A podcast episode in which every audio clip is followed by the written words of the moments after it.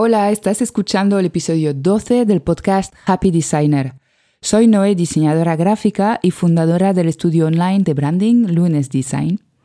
He creado este podcast para compartir el backstage de mi estudio, cómo me organizo y qué hago para que este negocio sea sostenible y siga siendo una ilusión abrir la persiana virtual del estudio cada lunes.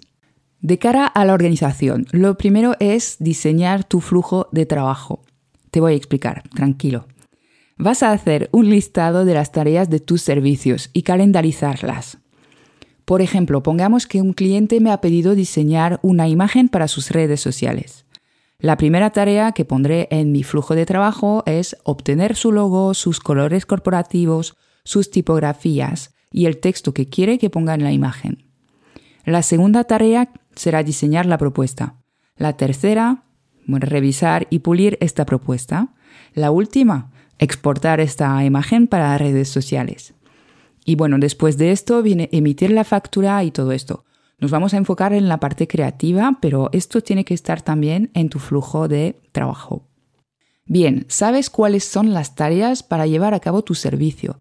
Ahora tienes que calendarizarlas teniendo en cuenta el tiempo que tardas tú en hacer la tarea, el tiempo que necesitas entre tareas para atender tus otros clientes y ocuparte de tu negocio. Y luego, otra cosa importante es tener en cuenta el tiempo necesario para que tu cliente te dé el material, su feedback después de la primera propuesta, la segunda, etc. No es fácil hacer esto y más al principio cuando tienes poca experiencia trabajando pero no hace falta que tu flujo de trabajo sea perfecto por ahora, simplemente hazlo y lo irás puliendo. Y la idea con este flujo de trabajo es que lo hagas para cada servicio que ofrezcas. Una vez sepas exactamente cuánto tiempo necesitas para cada uno de tus servicios, puedes ir preparando huecos en tu calendario para tus futuros proyectos.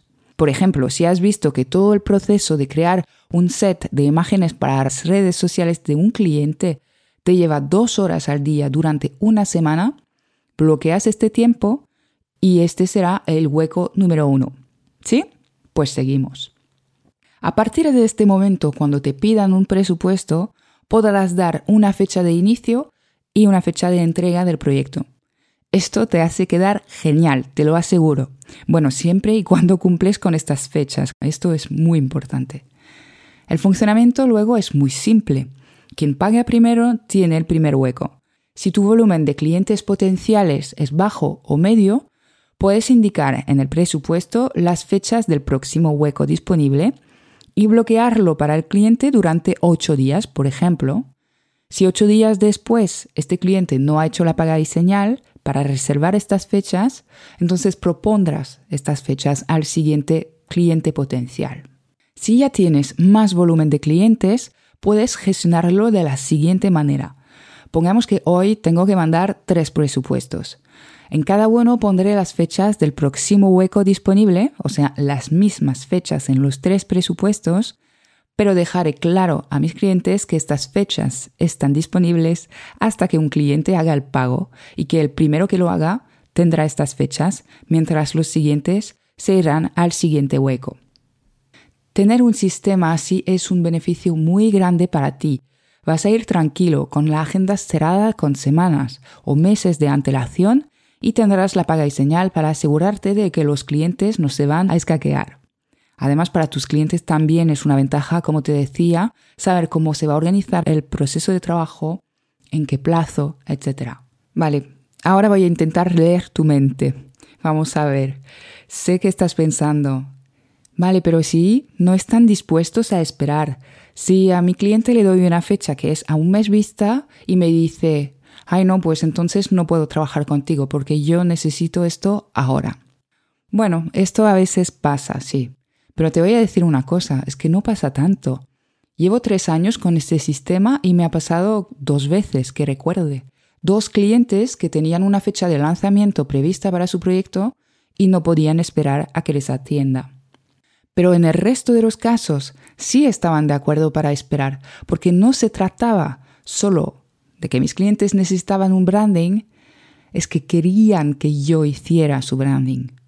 Y eso es lo que tienes que conseguir para tener una lista de espera. Ser un profesional diferente con un servicio único. Ah, pensabas que íbamos a hablar de lista de espera, de cómo organizarla, etc. Y ahora nos vamos a otra cosa. Pero es que no te quiero mentir, tener una lista de espera no llega sin esfuerzo. En mi opinión, para hacerlo, para conseguir ser este profesional que la gente quiere, ¿no? En mi opinión necesitas cubrir cuatro áreas.